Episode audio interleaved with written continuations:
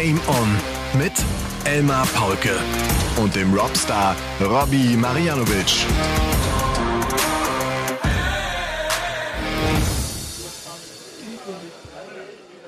Ladies and Gentlemen, meine lieben Dartslauscher, ich hoffe, ihr hattet alle einen guten Start in die Woche, habt viele 180er geworfen, so ein paar High-Finishes gecheckt und ich kann euch wirklich sagen, so ein bisschen aufgeregt bin ich und ist, glaube ich, auch der Robstar, denn heute ist vieles anders. Heute ist es ein Livestream. Dieser Stream läuft längst. Wir sind in Karlsruhe beim fünften Bundesligaspieltag der Bundesliga Süd. Wir sind im Wiener Wirtshaus. Man muss sich das so vorstellen. Und dieser Tisch, der da hinten singt, die haben schon gesagt, sie wollen dringend in den Podcast mit rein. Die Chancen stehen gar nicht schlecht. Man muss sich vorstellen, wie groß ist der Raum, Robby? Erstmal grüße dich. Hallo Elmar, ich grüße dich und natürlich alle, die zuhören. Der Raum ist circa, ja, was würde ich sagen, 200 Quadratmeter, 150 Quadratmeter so um den Dreh. Ja. ja. Es sind 150 Zuschauer in etwa da. Es sind drei Teams hier nach Karlsruhe gekommen. Klar, der KSC als, als Gastgeber, aber auch Leipzig und Vilsbiburg aus äh, Bayern, südlich ja. von Landshut.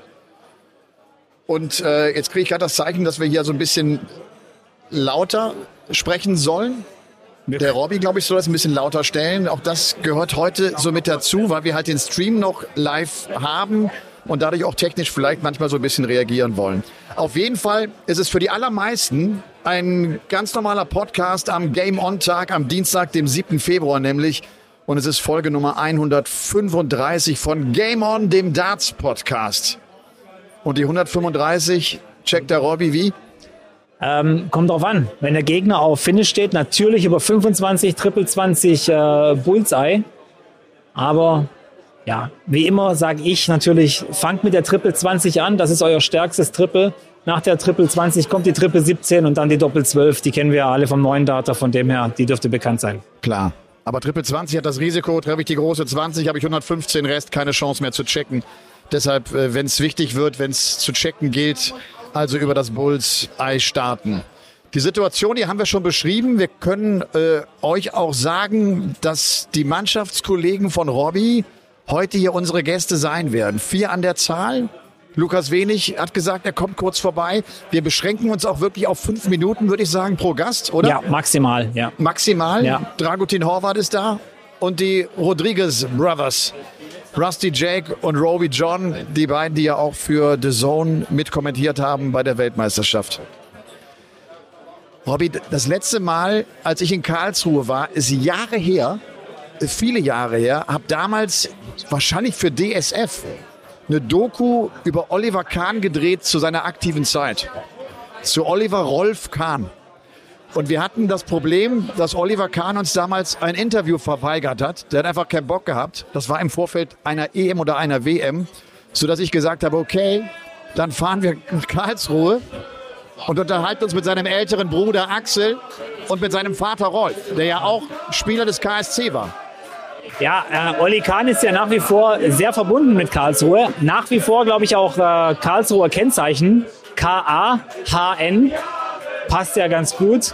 Ähm, aber schön zu wissen, dass du schon mal in Karlsruhe warst. Ja, du, der Witz ist irgendwie, ich habe so zwei Dinge sind mir in Erinnerung geblieben, wenn ich jetzt daran zurückdenke. Das eine ist, der ältere Bruder Axel ja.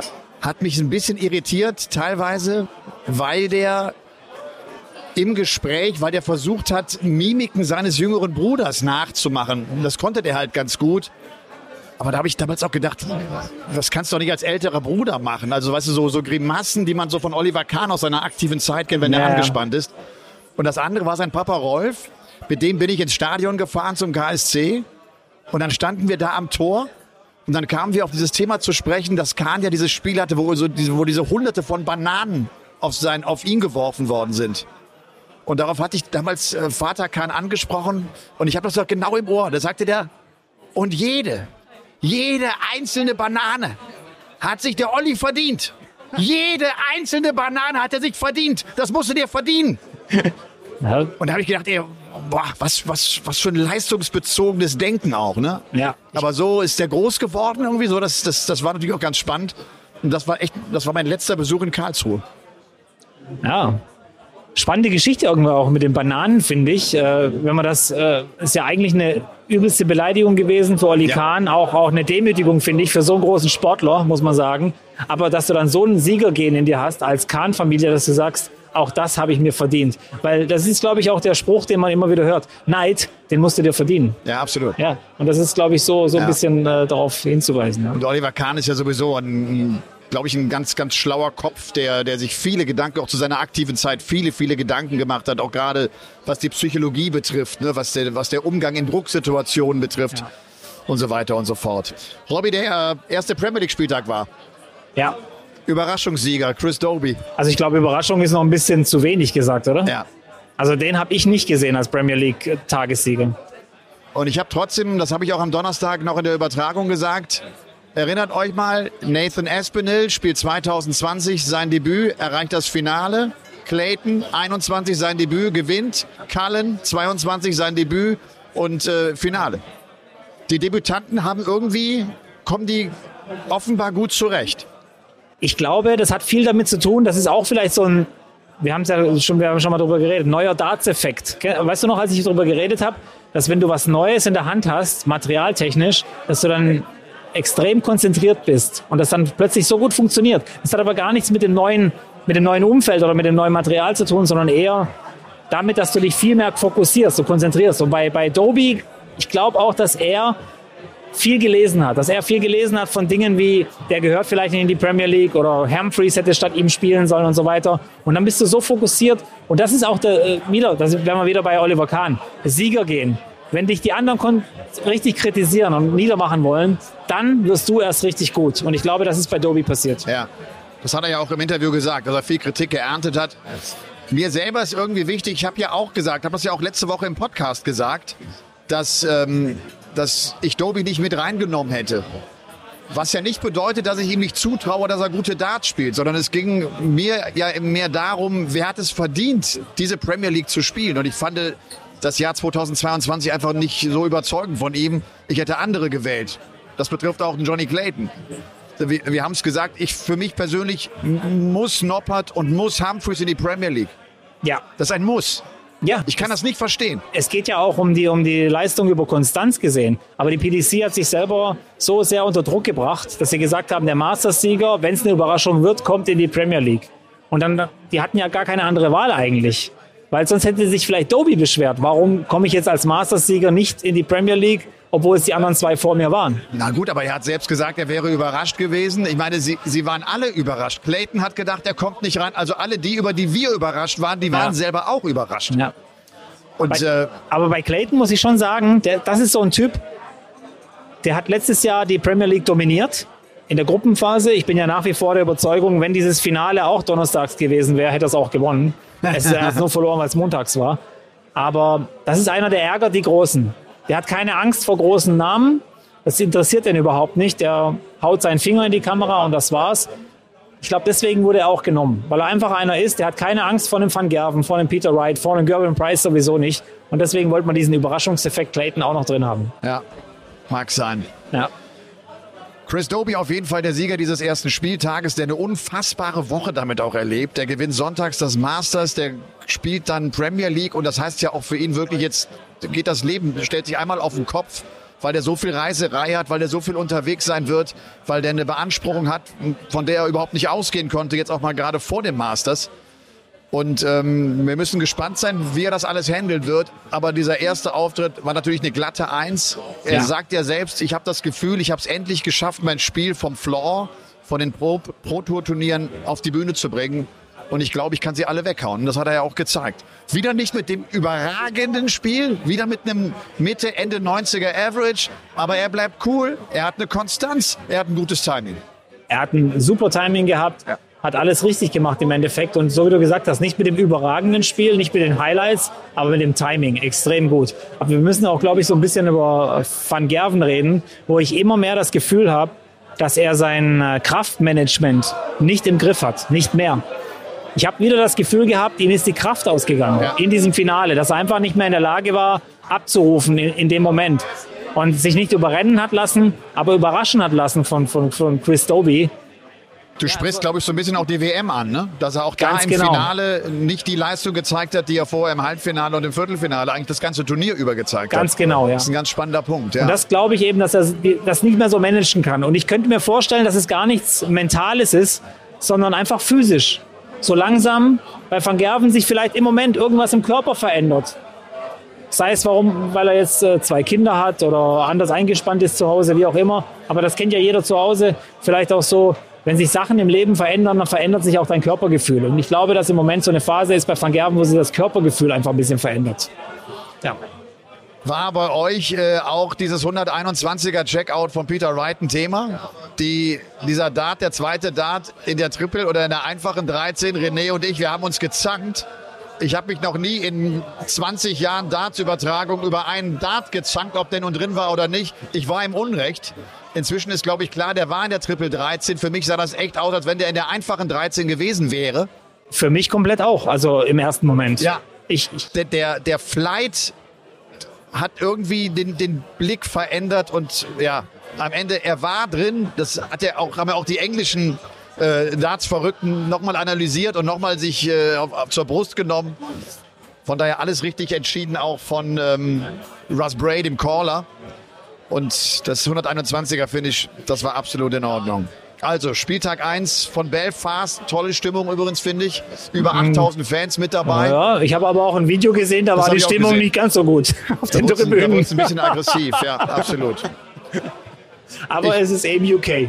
Ja. Andere Länder, andere Sitten. Und jetzt geht es am Donnerstag nach Cardiff. Es ist das Heimspiel für Gerben Price, ja. natürlich auch für Johnny Clayton. Da freuen die sich tierisch drauf. Es ist zwar ein kleiner Austragungsort, nicht, nicht allzu viele Zuschauer, aber Rambazamba natürlich klar für Price und für Johnny Clayton. Sollen wir den ersten Gast holen? Ich glaube, wir könnten jetzt den ersten Gast holen. Für euch kommt jetzt wahrscheinlich ein kleiner Schnitt. Den hole ich jetzt so langsam. Wen sollen wir denn holen? Du entscheidest. Du bringst den einfach jetzt her. Ich schaue jetzt einfach mal, wen ich als erstes ist. erwische. Und ihr lasst euch einfach überraschen. Ganz Bis genau. gleich.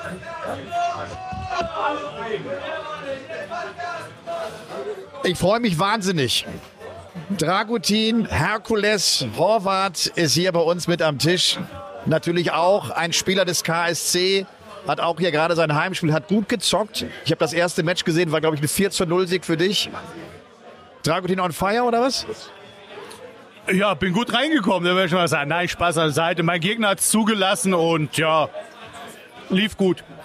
Ich finde es cool, dass wir den Dragutin, äh, den Brazzo hier haben, weil wir von ihm wissen, dass das einer der treuesten Hörer dieses Podcastes ist. Du musst mal ein bisschen erzählen, weil du hast es mir eben schon mal gesagt.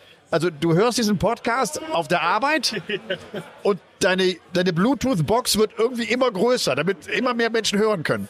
Ja, genau, das stimmt. Also ich habe angefangen mit einer GBL Box äh, Go 1 oder keine Ahnung. Und mittlerweile äh, ist sie, glaube halb Meter groß. Ich weiß gar nicht, wie die heißt, aber die halbe Firma hört mit immer, wenn ich arbeite. Also die freuen sich schon immer, wenn Dienstag die neue Folgen rauskommen. Und ich habe ich hab bis jetzt, glaube keine Folge verpasst und manche habe ich schon dreimal gehört.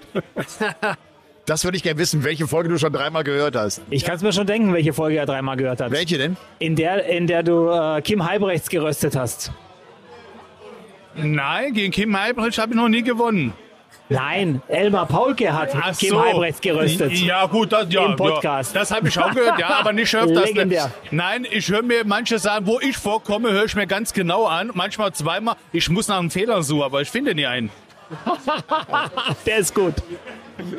Dragutin, ähm, das, das Schönste war, als du mir mal eine Nachricht geschickt hast, eine WhatsApp-Nachricht, nachdem ja. du eine Folge ja. gehört hast und als du erzählt hast, eigentlich habe ich so durch diesen Podcast erstmal gemerkt, was ich da geleistet habe. Ich finde es deshalb so spannend, dass ihr als Spieler auf der Tour unterwegs seid. Irgendwann schafft ihr den Sprung und spielt European Tour und spielt WM. Und irgendwie realisierst du gar nicht, wie groß das eigentlich war. Und jetzt hast du den Podcast gehört und die Kollegen stehen neben dir mit großen Augen und du hast irgendwie gerafft, okay, das war echt was Großes, was ich gemacht habe. Ja, Großes geleistet ist ja nicht, nicht immer so wichtig. Vielleicht war es ja gar nicht so groß. Aber ich habe das nie so wahrgenommen. Und das war sehr emotional an der Arbeit. Ähm, ich musste mich zwei, dreimal wegdrehen, weil ich musste mich echt zusammenreißen, weil ach, du warst bei der WM und da kommt einer nach dem anderen. Wie warst du das? Weil ich habe das ja nie erzählt an der Arbeit. Gut, ich arbeite ja seit drei Jahren in der Firma, wusste auch nicht jeder unbedingt. Und da wurde mir erst bewusst, ach du Scheiße, du warst wirklich bei der WM dabei. Hast zwar scheiße gespielt, aber du warst dabei, egal. Ne? Und da kam einer nach dem anderen, ja, ey, toll, tolle Sache, hin und her. Und da wurde mir das erst richtig bewusst durch die ganze Sache, ja. Kennst du den Effekt? Ich kenne den Effekt jetzt nicht ganz so. Klar ist mir, mir selber bewusst, ich war dabei und äh, werde auch immer wieder daran erinnert, wenn ich diese Bilder sehe. Aber ich kann vielleicht eins sagen, man ist so ein bisschen angefixt. Wenn man einmal dort war, man will immer wieder dorthin. Man, man schraubt seine eigenen Ansprüche auch extrem nach oben. Und äh, man sieht, ich glaube, ich weiß nicht, ob es dir auch so geht, man sieht die Darts-WM nach einer Teilnahme komplett anders. Ja, auf, je, auf jeden Fall. Und ich meine, wie du schon gerade sagst, Robby, man will wieder dahin. Natürlich will man wieder dahin, aber es ist so schwer. Also, das ist so schwer, da reinzurutschen, egal über welche Leistung, welche Quali, welches Turnier. Es ist einfach verdammt schwer. Weil mittlerweile kommt eine Generation, die machen uns alle platt. Ich habe immer so ein bisschen Sorge, dass, dass die Hintergrundgeräusche, die Gesänge viel zu laut sind und ihr uns gar nicht hören könnt. Aber wir vermuten einfach mal, dass das irgendwie gut geht. Der ja, hier wird um, um gerade, den, um den Ton, um den Ton äh, ja, hier wird gerade Roby John Rodriguez abgefeiert. Ja. Ich glaube, ähm, wir können das auch schon mal auflösen. Auch den werden wir dann im Laufe der Sendung mal reinholen kurz und mit ihm reden. Aber hier, wir haben ja gesagt, wir machen fünf Minuten mit jedem Gast. Und ähm, ich möchte noch mal eins sagen auch für alle Hörer da draußen. Dragutin Horvath ist für mich einer der eine der treuesten Seelen, die es gibt im Darts, einer der anständigsten Darter, die ich jemals kennengelernt habe, einer der fairsten Darter, die ich jemals kennengelernt habe. Ich und ich würde aus, mir wünschen, dass viele, viele andere Darter und Menschen vor allem äh, so sind wie Dragutin Horvath. Ich gehe davon aus, dass er das nicht bei jedem Gast sagen wird, Dragutin. Ja, ich hoffe, dass er nicht bei dir sagt. Vielen lieben Dank, Robby. Ne? Das ist jetzt wieder so ein Effekt wie bei der w also mit der WM. Jetzt bin ich schon wieder emotional. Verdammte Scheiße. Pass auf, um, um, diese, um diese emotionale Note so ein bisschen rauszuziehen. Ich habe ja überlegt, okay, was können wir besprechen? Was können wir mit den Rodriguez-Brüdern besprechen? Und ich habe mir versucht, bei jedem Gespräch so einen Punkt rauszuziehen, über den es sich vielleicht lohnt nachzudenken. Du hast 2016 Viertelfinale European Tour gespielt. Jena, richtig? Riesa. Richtig, Riesa. Du hast 2017 die WM gespielt. War das rückblickend, jetzt bist du ja auch dabei, du versuchst Qualifying School, du versuchst das zu erreichen, was du aber in den letzten drei, vier Jahren nicht mehr hinbekommen hast. War das rückblickend vielleicht der Moment, den man noch besser hätte ausschlachten müssen? Also hat man Phasen in einer Karriere, wo ich plötzlich merke, ich erreiche das, ich komme dem sehr nah und wo ich dann imstande sein muss, auch den letzten Schritt zu gehen? Man, man hätte vielleicht ein bisschen mehr rausmachen können, natürlich, mit einem besseren Background und alles drum und dran. Ja, aber man weiß es nicht, ob es auch gut gelaufen wäre. Ich glaube, es ist alles so gekommen, wie es sein musste. Und wenn es nicht mehr reicht, dann reicht es nicht mehr. Und wenn es irgendwann mal wieder reichen soll, freue ich mich. Aber du bleibst dran, ne? Ich bleibe nur dran, bis die 5 vor, da vorne steht. Und dann, wenn die 5 irgendwann mal vorne steht, werde ich langsam aufs Aufhören bringen. Also noch 25 Jahre lang wird Drag 25 Monate, oder? eher, eher 25 Monate, ja. Sehr gut. Siehst du das genauso? Ähm, ich finde, manchmal könnte auch ein Dragutin ein bisschen bissiger sein. Aber das ja. ist eben sein Ding, sein, seine Art und Weise, ja, an das ganze Ding anzugehen. Sehr, sehr, sehr und noch zweimal sehr trainingsvoll. Das ist mein Problem. Also ich habe, glaube vor jedem wichtigen Turnier, egal ob sie WM, bei der WM vielleicht eine Stunde mehr, aber glaube so drei Tage vor dem Event angefangen da zu spielen. Ich habe ich hab diese ich habe diesen Biss nicht. Wenn ich mal ein bisschen mehr Biss hätte, ich glaube, ja, da würden wir jetzt hier nicht reden, jetzt wäre ich ja woanders. Ist der Dragutin vielleicht auch ein bisschen zu freundlich und zu nett? Ja. Also ist, ja. er, ist er nicht giftig genug? Definitiv, ja. Ich bin, ich ja. bin zu freundlich. Also mir tut manchmal mein Gegner leid, wenn er gegen mich verloren hat. Dann denke ich mir, ja gut, ich habe es auch gewonnen, aber da gibt es einen, der verloren hat und dann denke ich mir immer, scheiße, mein Gott. Aber ich dürfte nicht so denken, ich müsste mal vielleicht ein bisschen mehr Arsch sein, aber das kriege ich nicht hin, ist nicht meine Art. Ich überlege gerade, für mich vielleicht eine gute Gelegenheit, mich mit Dragutin dann zu messen, der irgendwann Mitleid bekommt und mir so eine ganz kleine Chance gibt. Ja, ja, ungefähr so. Nach 20 Runden lasse ich eine gewinnen. Ah, wie nett von dir. Dragutin, wir haben die Zeit nicht gestoppt, aber ich glaube, die fünf Minuten sind um. Es war total schön, dass du da bist. Du musst gleich auch noch ran. Natürlich, ihr habt noch dann das Topspiel von heute Abend, das Hauptspiel gegen Leipzig. Und äh, viel Spaß und ich drücke euch die Daumen. Ja, vielen lieben Dank. Danke, dass ich hier mitreden durfte und bis irgendwann mal. Okay, und damit holen wir Gast Nummer zwei. Lukas Wenig ist da. Gast Nummer zwei hier in Karlsruhe im Wiener Wirtshaus. Äh, natürlich auch einer der Mannschaftskollegen von Robbie Marianovic hier beim Karlsruher SC. Lukas hat auch, glaube ich, heute, du hast ganz gut gezockt bislang, ne? Äh, ja, also schwach angefangen, aber dann noch die Kurve bekommen, ein paar High-Finish gemacht, entscheidende Momente gut genutzt. Mit Franzl das Doppel sehr souverän gewonnen und ja, war, war gut. Lass uns vielleicht mal ein bisschen über Q-School und äh, Challenge Tour sprechen. Du hast ein gutes erstes Wochenende gehabt in Milton Keynes. Äh, erzähl mal ein bisschen, wie war es, wie hast du es wahrgenommen? Äh, ich bin sehr froh, dass ich die Kurve nach der verkorksten Q-School bekommen habe. Aber ich bin da auch mit einem ganz anderen Gefühl dann wieder in die Challenge Tour gegangen und war selbst überrascht, dass ich es so gut verarbeiten konnte, weil ich war doch sehr äh, down nach der Q-School, weil vier Tage, null Punkte, äh, das war definitiv nicht das, was ich mir vorgenommen hatte. Deswegen war dann die Challenge Tour wirklich einfach nochmal eine Bestätigung, dass es ja doch funktionieren kann. Da habe ich jetzt aber noch eine Frage, weil es ja viel Diskussion darüber gab, dass du dann in der Final Stage relativ harte Gegner hattest, schwierige Matches, hohe Averages gegen dich. Ähm, viele haben dann gesagt, du hast da ein bisschen so das Pech gehabt, dass du diese Gegner hattest. Ich sehe es ja immer ein bisschen anders und ich glaube, du siehst es auch so. Also vielleicht bist du auch so, dass du sagst, ja, es ist egal, wer da gegen mich gespielt hat, ich hätte diese Spiele trotzdem gewinnen müssen. Oder sagst du dann auch so, ja, ist halt blöd gelaufen, weil meine Gegner so stark waren? Ähm, meist bei der Q-School, weil man zu den Profis will und da musst du jeden auf der Q-School schlagen können und das habe ich in dem Moment nicht geschafft. Äh, ich habe mir selbst zu viel Druck gemacht im Nachhinein. Ich wollte es unbedingt mir beweisen, vielleicht auch anderen beweisen und bin an mir selbst gescheitert. Und die Auslosung hatte nichts damit zu tun, weil jeder hat damit zu kämpfen und es war einfach nicht gut genug. Die Q-School ist schon dann eine Veranstaltung, bei der der Druck offenbar anders ist als bei einem normalen Challenge-Tour-Wochenende, weil es sich irgendwie auch alles entscheidet in der Woche. Ne? Das hast du auch so verspürt. Du sagtest eben gerade, meine Erwartungen waren vielleicht so hoch, ich habe dem Druck nicht standgehalten. Das ist besonders schwierig, dort gut zu performen. Äh, genau, du hast nur diese vier Tage, diese vier Turniere Zeit, äh, um zu sehen, was wieder ein Jahr läuft. Und äh, bei der Challenge Tour, du hast weitaus mehr Turniere. Du kannst dir auch mal ein schlechtes Wochenende erlauben. Aber bei der Q-School hast du nur diese eine Chance. Und wenn es nicht läuft, dann wird es halt von Turnier zu Turnier schwerer. Du startest im ersten Tag mit null Punkte, gehst im zweiten Tag gleich mit dieser, mit dem Druck rein, okay, du musst jetzt punkten. Und ja, das, das war wahrscheinlich dann einfach zu viel. Schwer zu sagen, aber hat nicht gereicht. Hat man danach sofort die Lehren für das nächste Jahr? Weißt du jetzt schon, was du nächstes Jahr anders machen wirst? Äh, ich glaube, das muss ich Nee, weiß ich noch nicht. Äh, ich muss wahrscheinlich, also definitiv mit einem Mentalcoach oder so arbeiten. Es ist äh, einfach ähm, Erwartungshaltungsproblem, das ich an mir selbst habe. Das Problem habe ich auch immer auf der Bühne und bei anderen Events. Ich bin selbst mein größter Gegner und ich weiß, dass ich die Stellschrauben an mir selbst drehen muss, weil spielerisch habe ich ja dann trotzdem auch bei der Q-School gezeigt. Mal 110 gespielt, bei der Challenge Tour 108 gespielt. Viele konstant gute Spiele.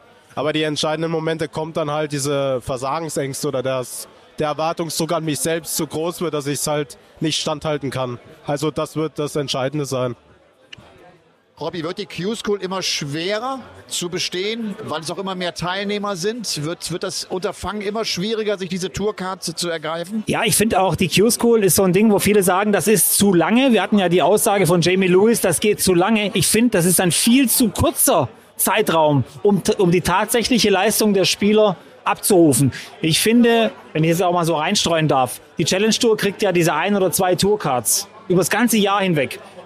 Haut da noch mal zwei, drei mehr raus auf der Challenge Tour und weniger auf der Q-School. Das wäre vielleicht die eher, die, die, die bessere Variante, weil man so auf der Challenge Tour mehr sieht, äh, wie es da abgeht, wie die Spieler aktuell spielen. Deswegen, ich hätte aber auch noch mal eine Frage, so allgemein, äh, äh um die Organisation. Du warst ja auch öfters mal Nachrücker als Challenge Tour Ranglistenspieler für die, für die Tour, für die Players Championships. Wie muss ich mir das vorstellen? Wie kriege ich die Info, dass ein Platz frei ist und dass ich den nehmen kann? Und wie läuft das dann danach bei dir ab und wie sind die Zeiträume? Äh, letztes Jahr war es dann meistens, dass du zwei, drei Tage vor dem Proto-Event eine E-Mail bekommen hast von Barry Hearn, war es glaube ich, oder Graham Fairst. Äh, es ist ein Platz frei geworden, könntest du spielen, bitte zeitnahe Info. Und je nachdem, ob ich dann zu oder abgesagt hat, ging diese Nachricht an den nächstplatzierten weiter. Äh, ich glaube, dieses Jahr wollen sie ja allgemein dafür sorgen, dass die Spieler eine Woche vor Turnierbeginn schon absagen müssen. Und dann hättest du vielleicht auch ja, vier, fünf Tage zum Plan und nicht nur zwei, drei, weil durch die Arbeit musste ich dann das ein oder andere Event doch absagen. Es war zum Beispiel letztes Jahr mal äh, unter der Woche, da habe ich mittwochs, wo das erste Proto-Turnier schon gespielt war, noch mittags die E-Mail bekommen. Ja, wenn du willst, kannst du morgen Donnerstag in England spielen. Ja, sorry, aber ich bin noch auf Arbeit, ich kann jetzt nicht fliegen. Ja. Ja, genau das habe ich mir auch so vorgestellt, die, dass die Zeiträume einfach viel zu kurz sind, um da reinzusteigen. Man sieht es ja auch immer wieder, äh, wie komisch der rückt nach, obwohl der vor ihm war. Aber es ist schon, schon, schon ein hartes Geschäft geworden. Hartes Geschäft und macht es ja auch für die Reiserei teurer. Je später ich Bescheid weiß, wenn ich Flüge ein bisschen früher buchen kann, wird es ja vielleicht auch etwas günstiger. Lukas, wir haben ja so jedem Gast fünf Minuten eingeräumt. Diese fünf Minuten haben wir schon äh, gleich erreicht. Meine ganz andere Frage. Ich mache ja seit einem halben Jahr auch Fitness. Wer Lukas wenig nicht vor Augen hat, Lukas hat ganz viele Muskeln. Er hat dicke Oberarme, er hat einen tierisch breiten Brustkorb. Hast du auch nach dem Krafttraining immer extremen Hunger? Ich habe einen Hunger, wenn ich Fitness gemacht habe und denke ich muss das anders lösen, weil sonst, sonst nehme ich die ganzen Kalorien ja schon wieder auf. Naja, ich bin auch ansonsten trotzdem noch wohlgenährt und den Hunger hatte ich schon damals. Aber nach dem Kraftsport natürlich. Muss die Muskeln ja gleich versorgen, Energie geben. Dann läuft es danach auch direkt an Bord weiter. Aber das ist ganz normal. Und wie handelst du das? Nimmst du vorher schon vielleicht äh, irgendwas äh, auf, damit, damit, das, damit, der Hunger danach nicht so groß ist? Also futterst du vorher ein, zwei Riegel oder sowas? Äh, meistens nur eine Banane oder ja, mal ein Riegel, aber unter der Woche handhabe ich das meistens, dass ich nach der Arbeit direkt zum Sport gehe. Und wenn ich dann daheim bin, kann ich ganz normal essen und danach dann ans Sport gehen, dann noch mein zweites Training quasi absolvieren. Das war Lukas Wenig, Ladies and Gentlemen. Und vielen Dank, zweiter Lukas. Gesprächspartner. Vielen, ja. vielen Dank. Ich finde es cool, weil es so ganz unterschiedliche Einblicke sind. Ne? Dragutin eben, der vielleicht so ein bisschen rückblickend erzählen konnte. Du jetzt aktuell Challenge Tour, äh, Q-School. Vielen Dank und viel Spaß noch hier am Spieltag. Rusty Jake Rodriguez ist in the house, ladies and gentlemen. Die Nummer 82 der Welt, der viel an meiner Seite kommentiert hat bei der Darts-WM, was großen Spaß gemacht hat. Wie war das eigentlich für dich so rückblickend? Hat Bock gemacht? Machst du das nochmal? Mit dir hat es sehr, sehr, sehr viel Spaß gemacht und mit dir war es auch sehr einfach. Also ich hoffe, es kommt dann nächstes Mal und dann rocken wir das nochmal gemeinsam, oder? Auf jeden Fall. Das ist cool. Ja, ich finde es immer gut, wenn frische Stimmen dazukommen, weil es einfach nochmal eine ganz andere Übertragung dann ist, äh, egal wo. Also ich finde das total spannend auch. Ja. Rusty, als wir die WM kommentiert haben, hast du selber gesagt, okay, ich werde jetzt mehr angreifen, ich werde jetzt wieder mehr trainieren. Ja. Ich wollte diesen Podcast so ein bisschen dazu nutzen, um so einen, so einen kleinen Check-up zu rufen. Bist du in die Gänge gekommen? Hast du gemerkt, hast du dein, dein Training verändert? Ähm, ich, ich, habe wieder begonnen zu trainieren. Jeden Tag war ich jetzt zwei Stunden an Bord. Ich habe mein Wort gehalten. Ähm, ja, geändert habe ich nicht viel im Gegensatz zu früher. Ich habe immer das Gleiche gemacht wie vor fünf Jahren. Aber ich hoffe, nächste Woche, dadurch, oder die Woche geht es dann los. Du hast äh, beim Kommentieren gesagt, so große Ziele setzt du dir eigentlich gar nicht. Du bist eher derjenige, der so guckt, wie es kommt, wie so eine Saison läuft. Als ich überlegt habe, der Rusty kommt jetzt zum Gespräch, habe ich mir nochmal überlegt, ist das ein probater Weg? Einfach zu sagen, ich gucke so ein bisschen, wie es läuft. Kann man also, ohne dass ich mir Ziele setze, Ziele erreichen? Ein Ziel habe ich da schon noch vorgenommen, und zwar unter die Top 64 zu kommen.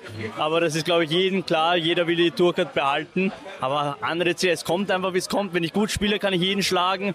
Wenn ich schlecht spiele, werde ich sehr oft geschlagen. Aber ohne Druck einfach spielen. Siehst du das genauso? Äh, ja, ich, ich, ich sehe es irgendwie auch genauso. Äh, Russ jetzt für mich sowieso eine gute Einstellung zum Spiel allgemein. Er sieht viele Dinge anders wie, wie, wie äh, vielleicht so, so die alteingesessenen Spieler. Ähm, aber ich möchte jetzt mal ganz kurz, wir haben ja aufgerufen, die Leute können im Chat hier, weil für alle, die den Podcast hören, wir haben das hier ganz, das Ganze hier gestreamt. Ähm, da gibt es ein paar Fragen. Eine Frage natürlich immer. Wenn wir über Österreich und Darts sprechen, müssen wir über Menzo sprechen. Ja. Immer. Ja. Du weißt das selber. Ja. Er hat viele Türen aufgemacht. Wie ist es mit Menzo zu, trainieren? Wie, wie, wie, muss man sich das vorstellen? Ähm, boah, früher, also noch fit war. Also jetzt mittlerweile nicht mehr so, aber das waren katastrophale Stunden. Der hat dich. Ich, das war eine Katastrophe. Sieben, acht Stunden wollte er durchtrainieren, ohne Pause. Und irgendwann habe ich zu Menzo gesagt, ich muss sitzen. Ich muss endlich sitzen. Aber der spielt Vollgas durch und spielt auch immer sein Programm runter. Wenn du unter 95 bist, hast du keine Chance zu gewinnen im Training. Aber mittlerweile trainiere ich nicht mehr so oft mit ihm, dadurch, dass ich ja weggezogen bin. Aber früher, ich kann nur, das war eine Katastrophe. Es hat nicht viel Spaß gemacht, aber es hat sehr viel geholfen. Kannst du sagen, dass das vielleicht ein Grund ist, weshalb Menso auch in der Weltrangliste etwas abgerutscht ist? Hat er einfach nicht mehr das Trainingspensum, was er gehabt hat? Und er braucht es vielleicht, um auf diesem Niveau zu spielen? Da gebe ich dir vollkommen recht. Ähm, er ist ein, hart, ein harter Trainierer und er hat leider nicht mehr die Kraft wie früher. Er ist ja jetzt schon über 50. Über 50 schon. Über 50? Über 50. Wahnsinn. Das ist ja unfassbar. und ja, die Kraft, die sind leider ausgegangen. Aber die Lust, er, er sagt immer wieder, erst, ich will nochmal agieren, ich will nochmal das, das, das.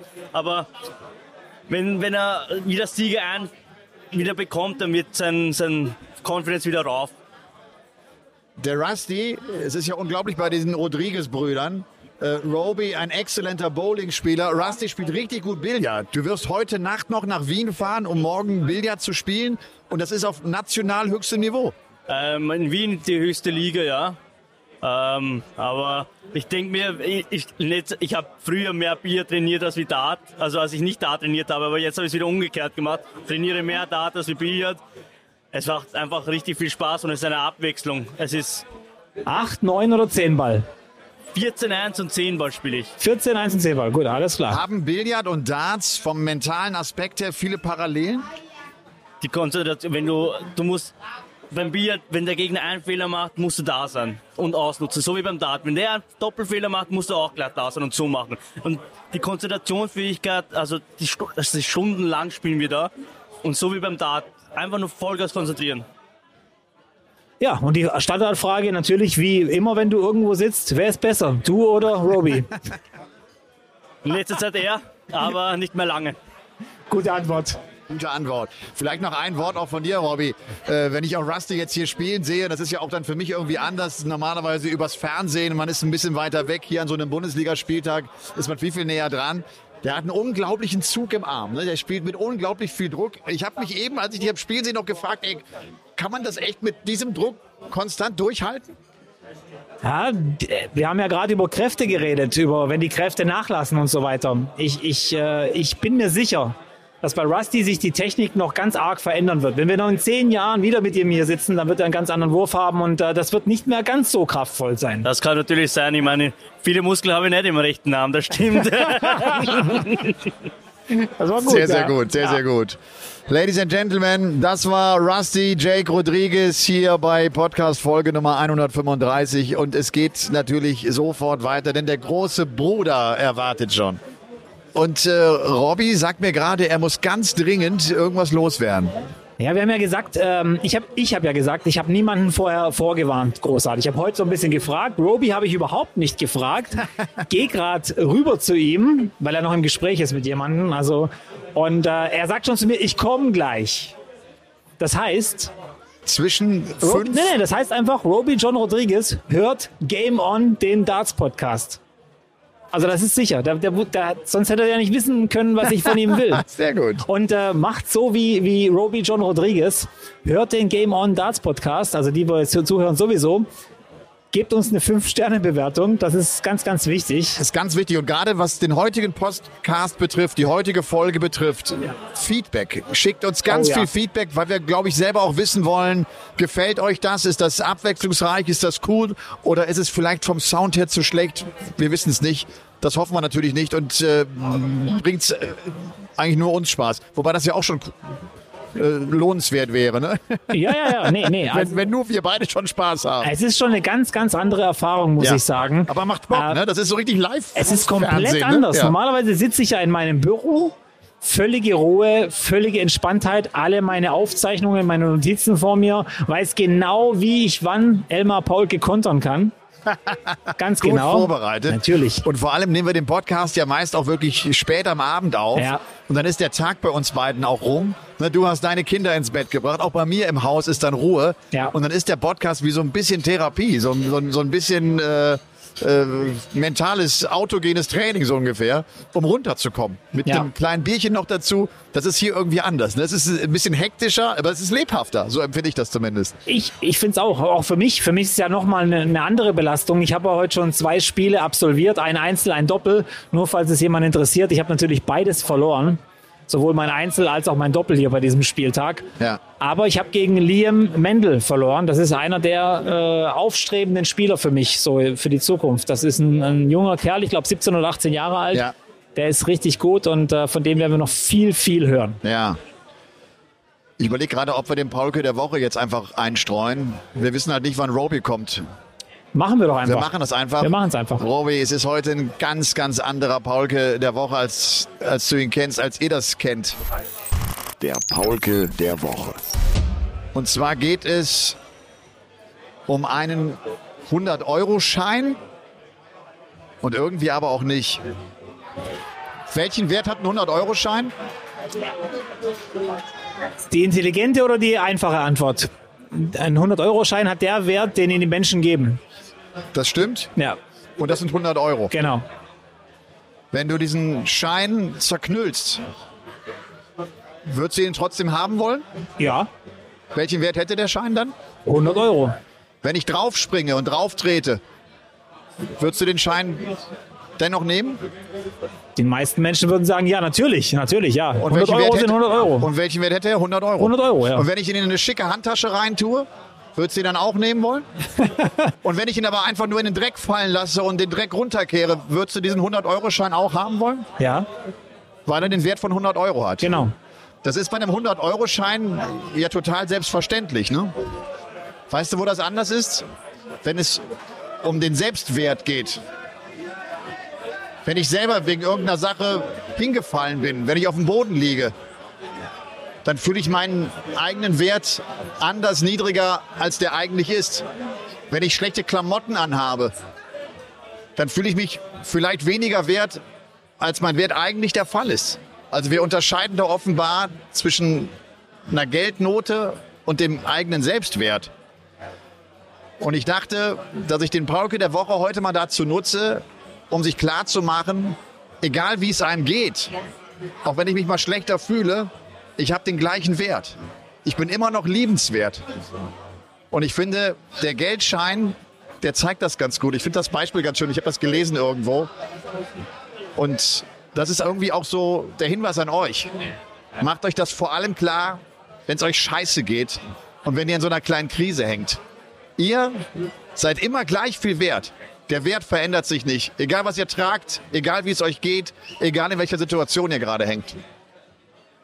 Ladies and Gentlemen, das war der Paulke der Woche. Einfach mal ganz anders. Ja, und sonst habe ich ja immer noch ein paar kluge Worte dazu. Aber heute sage ich einfach nur Amen. Amen. so, wir warten weiter auf den Roby. Und jetzt ist die Frage, ob der Roby sich nicht vielleicht auch ein bisschen äh, zu sehr da eingequatscht hat. Nee, nee, der, der, Der kommt. der wird kommen, da, ich sehe ihn Oh, nämlich schon. Kommt. Oh ja, jetzt kommt er. Jetzt kommt er. Und ich werde jetzt ein bisschen Strecke machen. Es ist alles gut, Roby. Nimm einfach in Ruhe Platz. Und ich kann das jetzt auch mal ruhig im Podcast erklären. Das ist das Streaming-Mikrofon. Das sind unsere Podcast-Mikrofone. Wir streamen gerade live und werden das am Dienstag auch ganz normal im Podcast aufnehmen. Du bist ja, ein- du bist ja ein großer Streamer, ne? Großer Streamer. Ich habe, ich habe vor, dass ich auf Twitch streame. Äh, ich zocke halt sehr, sehr viel.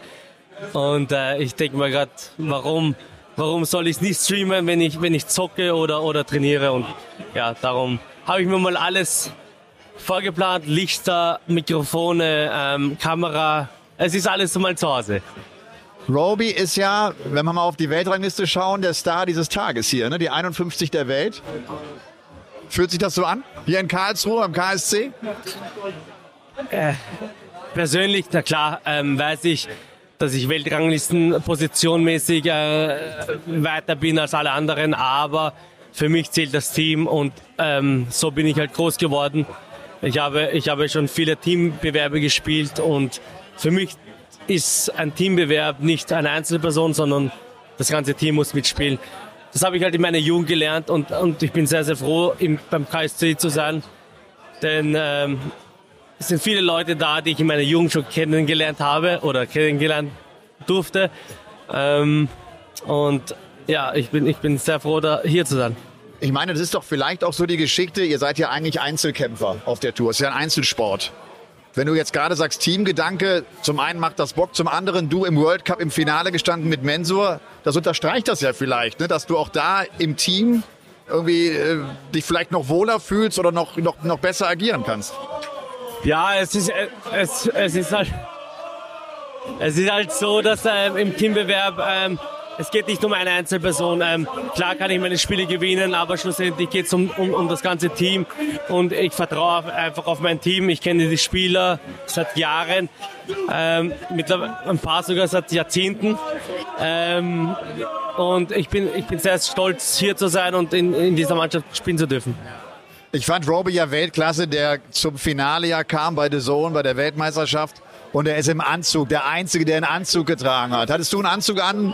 Äh, Nein, Robby? ich hatte keinen Anzug an, ich hatte eine Jogginghose an. Es tut mir jetzt echt leid, wenn ich viele Leute enttäuschen muss, aber, aber so, so, so, Style halt. Ne? Ja, ja, so, so, so, sind, so sind wir eben äh, ja. sehr unterschiedlich. Robbie, wir haben schon oft erzählt, auch in der TV-Übertragung, dass du ein sehr, sehr guter Bowlingspieler warst äh, und de dein Bruder ist im Billard so richtig gut unterwegs. Wie gut hast du eigentlich Bowling gespielt? Wie gut habe ich. Ich war, kur, äh, ich war kurz davor, sage ich jetzt einmal, im Nationalteam zu spielen in Österreich. Ähm, ich habe lange Zeit nicht gespielt, aber nachdem ich, also ich habe als Jungspieler viel gespielt und da hatte ich halt die Kraft nicht und, und die, ja, ein bisschen Kraft braucht man beim Bowlingspielen. Und sobald ich nach ein paar Jahren zurückgekommen bin und erwachsener geworden bin, hatte ich auch die Kraft. Ähm, aber beim Bowling geht es nicht nur um Kraft, sondern auch die, die Bowlingbahn muss für dich passen, die, die Ölung muss für, es gibt viele verschiedene Aspekte, die du, die du berechnen musst.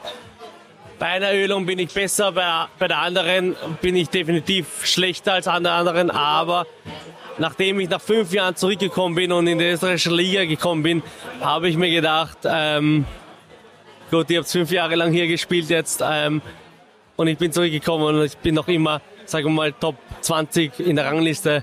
Ich glaube, ich, ich, ich schaffe das schon noch, aber. Wenn du jetzt auf so eine Kirmesbahn gehst, also eine ganz normale Bowlingbahn, die ja nicht besonders geölt ist, wie viele Punkte würdest du bowlen?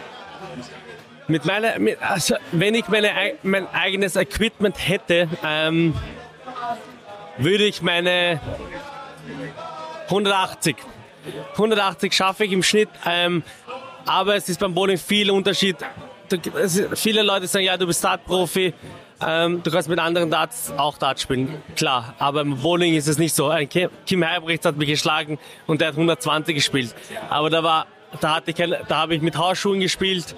Äh, Hauskugel. Mit Hausschuhen gegen Kim Heibrechts. Und, und, ja, keine Ölung auf der Bahn. Aber äh, wenn man halt mal gespielt, Bowling gespielt hat, ist es eine, eine ganz andere Welt, wenn man mit der eigenen Kugel spielt oder nicht. Weil schlussendlich sind die Kugeln halt in deine Finger halt äh, angepasst.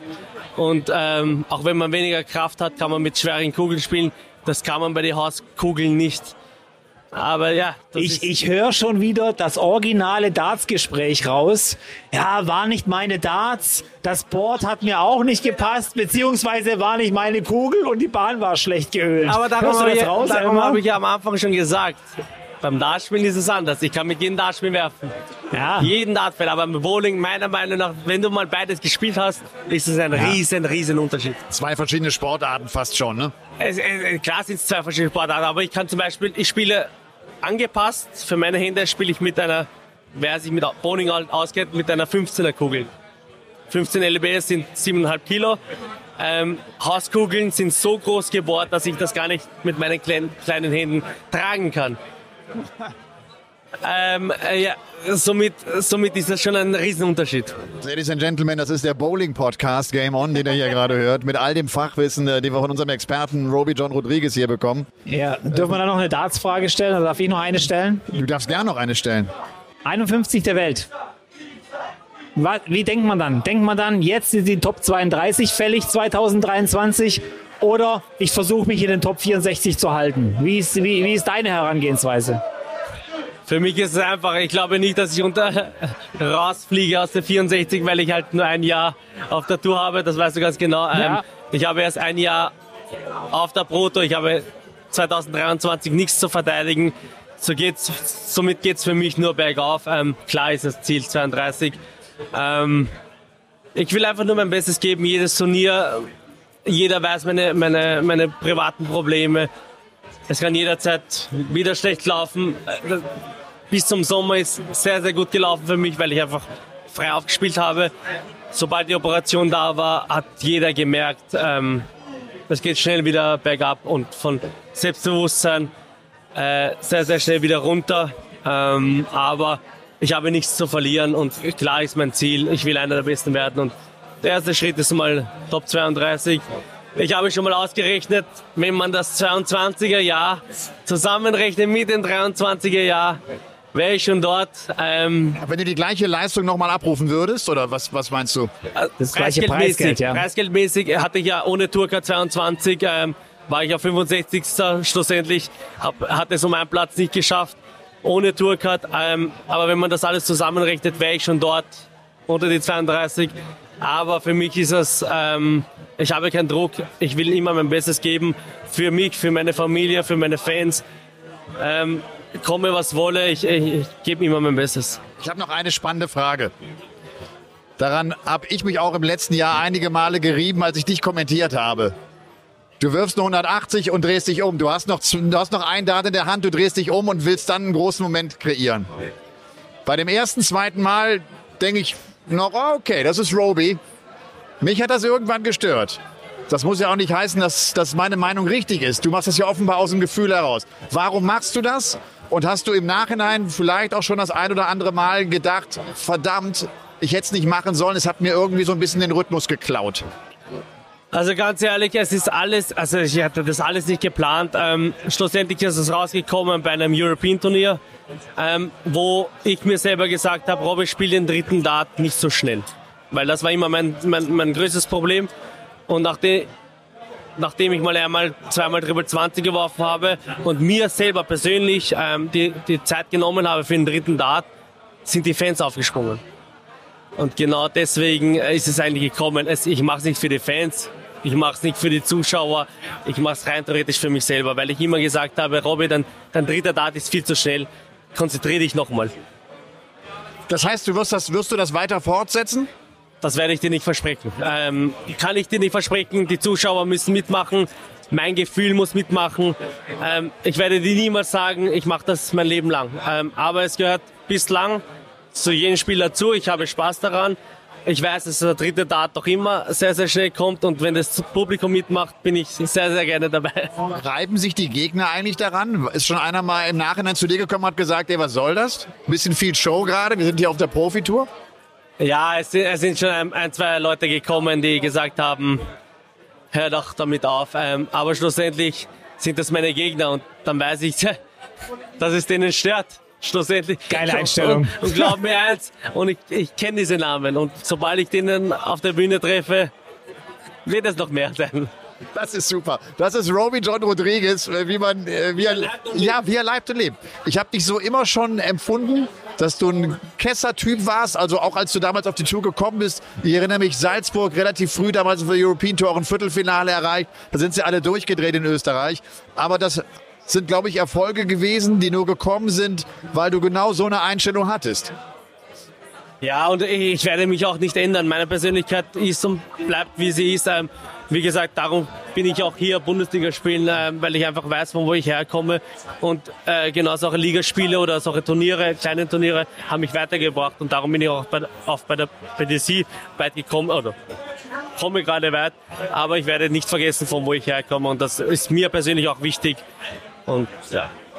Meine Damen und Herren, das war Roby John Rodriguez, unser letzter Gast hier in Karlsruhe bei diesem ganz besonderen Live-Podcast. Ich bezeichne ihn vielleicht einfach mal so. Roby, ich danke dir. Schön, dass du da warst. Wir werden, äh, ihr habt ja gerade Spielpause, ne? das macht es ja so ein bisschen angenehmer. Hast du noch einen Aspekt, hast du noch einen Punkt, hast du noch irgendwas aus dem Zettel, Robby, was du gerne loswerden Ich habe noch so viele Fragen an Roby, aber die möchte ich hier nicht im Podcast stellen. Eine weil, Frage immer. Eine Frage? Eine Frage. Eine private kannst du auch fragen. Nee, privat nicht. 14 Jahre ist es her. Ja. Wiener Neustadt, PDC-Turnier. Ja. Auslosung kommt raus, Bühnenspiel. Roxy James gegen Roby John. Jetzt mal im Ernst. Kommt jetzt mal 14 Jahre später. War das gecastet? War das Zufall? Ich persönlich kann mich sehr, sehr gut daran erinnern. Ich habe mich nämlich für dieses Turnier über einen österreichischen Ranglistenturnier äh, qualifiziert, wo ich noch jugendlich war. Und in der Zeit hatte ich DDV-Turniere gespielt. Und da war, wenn es mich nicht täuscht, Dortmund, Dortmund Open, sowas ähnlich, wo, wo ich schon safe gesagt habe, ich komme dorthin. Und dann kommt eben die erste Auslosung. Ich spiele gegen Roxe, weil er eben die Qualifikation gewonnen hat. Klar wollte ich das Spiel gewinnen, aber in meinem Hintergrund war 19.30 Uhr oder so ähnlich, ist dazugegangen. 14 Jahre später wird alles aufgeklärt. Keine Frage, ich gebe kein Spiel auf, ähm, egal wann. Äh, das wurde, das wurde mein, also das hat mein Vater mir beigebracht. Ähm, gebe kein Spiel auf, verliere kein Spiel absichtlich und das halte ich in meinem, das werde ich niemals in meinem Leben äh, vergessen. Aber zu dem Zeitpunkt hat er einfach besser gespielt, aber für mich war das so gut. Ähm, ich glaube nicht, dass es hier, äh, ich glaube schon, dass es ein paar, ein paar Zwickmühlen da gegangen, ge gegeben hat, aber für mich persönlich war es froh, ähm, dass ich gegen ihn verloren habe. Äh, ich wusste, er ist eine Runde weiter, aber direkt danach, also das kennt Sie jeden fragen, der dort war, bin ich zu meinem jetzigen noch immer ähm, Manager gegangen und habe ihn gefragt, kannst du mir bitte meinen Zug zahlen? Ich muss nach äh, zu dem Turnier 14 Stunden nach Deutschland fahren und ich bin echt zu diesem Turnier hingefahren. Wahnsinn. Das ist eine schöne Anekdote, finde ich, zum Abschluss unserer besonderen Folge Nummer 135 von Game On, dem Darts Podcast. Wir hoffen natürlich, dass es interessant für euch war, dass ihr Spaß hattet.